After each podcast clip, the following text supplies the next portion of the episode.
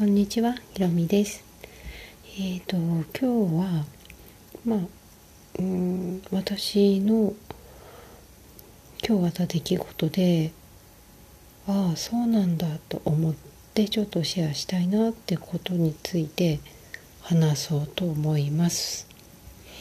うん、あの今日とっても外寒かったんですよね。なんかお天気もいまいちでで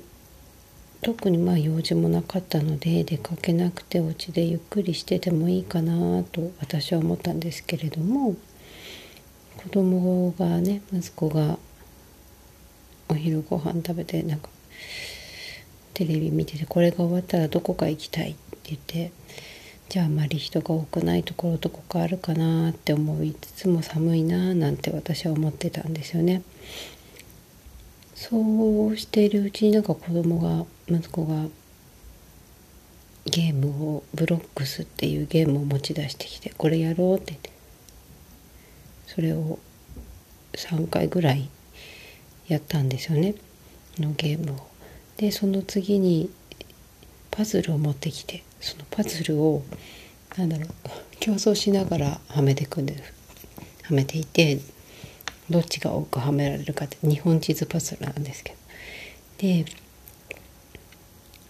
両方挑んでるとどうしても私の方が早くできちゃうというか多くできちゃうのでじゃあなんか1分とか1分半とか30秒とかなんかいろんなパターンで時間をずらしてパズルを結構やったんですよね。なんかそうしてるうちになんか子供の出かけたいっていう意識はどこかに行ってしまってむしろなんか本気でブロックスを打ったりそのパズルをやったりっていうのが本気でやった私がやったのがなんかすごい嬉しかったみたいで「あなんか今日はとっても楽しかった」って言ってくれたんですよね。ああそっかってなんか本当になん全力で集中して遊ぶと子供ってやっぱり満足するんだなって別にどこかに出かけるっていうことが重要じゃないんだなっていうのが改めて思って、うん、だからまあねちょっとこういうタイミングだからこそ家の中にいる時に本気で一緒に遊ぶ。っていうのをなんか改めて大切だなって思ったしそれだけであ子供ってこんなにも満足してくれるんだなっていうのを思ったので、